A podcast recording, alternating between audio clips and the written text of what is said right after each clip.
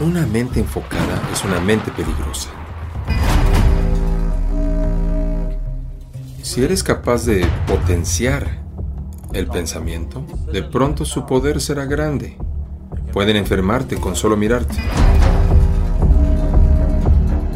Tenemos métodos sencillos. Es una posibilidad tremenda.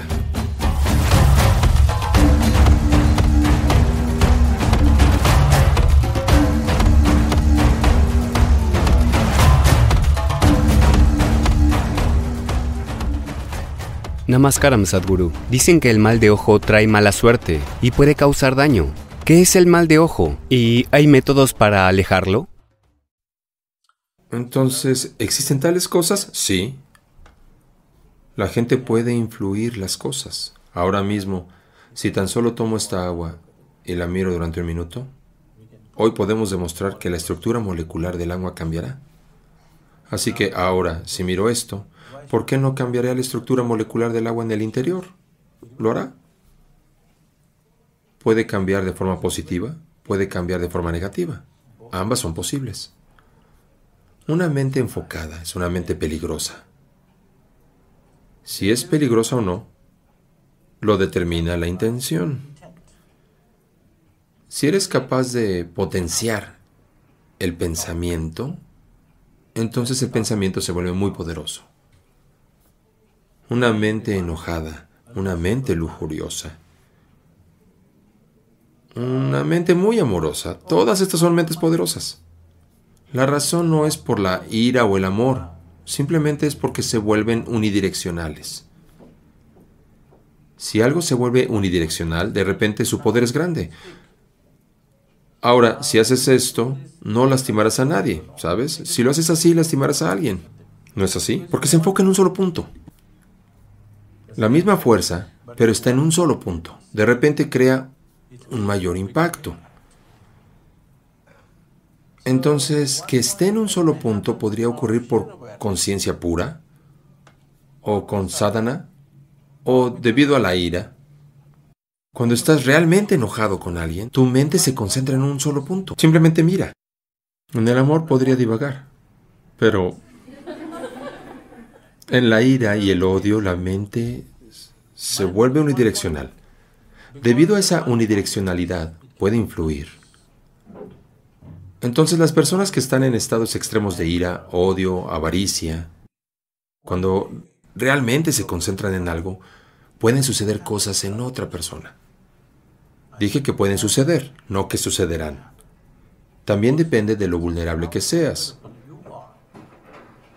Si estás organizado de tal manera que las influencias externas no determinan lo que sucede dentro de ti, no importa quién te mire, puedes estar libre de eso.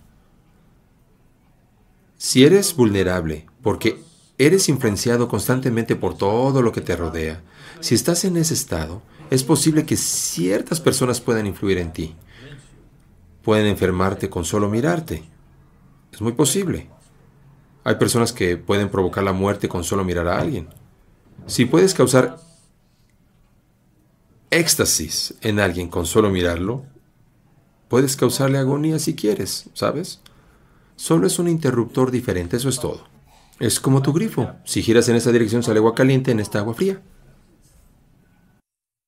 La mente es así. Se puede utilizar de muchas maneras positivas y fenomenales. Es una posibilidad tremenda. Pero la gente elige usarla de diferentes maneras. Cualquier cosa que hagamos que pueda mejorar la vida, que pueda salvar la vida, que puede embellecer la vida, lo mismo puede usarse para destruir la vida, para horrorizar la vida, ¿no es así? Todos los días sucede. La tecnología. Puedes usarla de cualquier manera. Esto también es justo así. Este cuerpo y esta mente se pueden utilizar de la misma manera. Por eso las mujeres indias solían usar un gran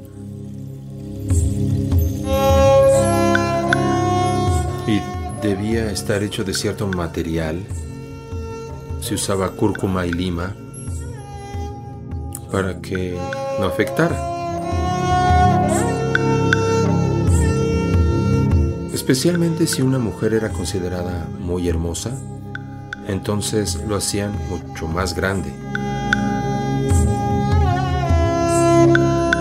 Porque naturalmente la mirada de la gente se posará en alguien que tenga una cierta presencia física. Entonces no debería afectar su salud, ni su bienestar, ni nada. Así que lo hacían mucho más grande. Entonces si te consideras hermosa debes tener uno grande. Si tienes uno pequeñito, lo entiendo.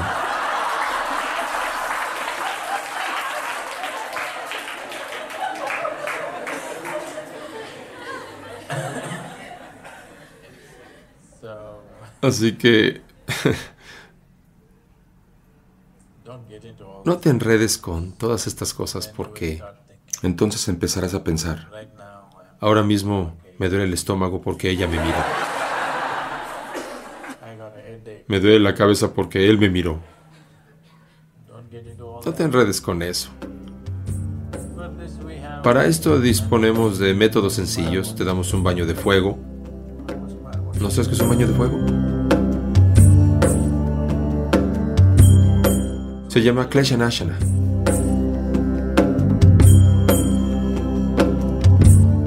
Eso significa un acto que eliminará las impurezas que se acumularon a tu alrededor. Tu cuerpo no está solo aquí, tu cuerpo no se detiene aquí, se extiende. ¿Lo has notado? Probablemente las mujeres sean más sensibles a esto que los hombres. No tienes que ser tocado por alguien. Si alguien se acerca demasiado, no es una cuestión psicológica, ese es un asunto diferente. Los aspectos psicológicos y emocionales están ahí. Dejando eso, si alguien se acerca demasiado, ahí mismo hay una sensación de que, ya sabes, quieres algo de distancia. No te han tocado, solo así. Esto en sí mismo causa cierta perturbación, ¿no es así? Porque el cuerpo no termina aquí. La energía está un poco más allá. Cuanto más allá depende de cuán exuberantes sean tus energías vitales. Si tus energías vitales son verdaderamente exuberantes, puedes llenar esta sala con ellas. De lo contrario, es al menos un poquito. Para la mayoría de los seres humanos podría estar entre 10 y 20 centímetros fuera de su cuerpo. Entonces acumulas material sobre tu cuerpo y lo lavas. De manera similar, estás acumulando otros tipos de material en tu sistema energético. Puedes lavar esto con agua, ciertas impurezas se irán con eso. De manera similar hay un baño de fuego que se llama drishti. Que suceda necesariamente debido a la mirada de otras personas o no es un asunto cuestionable. Pero, definitivamente, la vida a tu alrededor tiene un impacto sobre tu sistema energético. Si tienes un proceso espiritual dentro de ti, es decir, si practicas alguna crilla o practicas algunos procesos meditativos, entonces no necesitas todo esto, porque sabes cómo limpiarte desde dentro.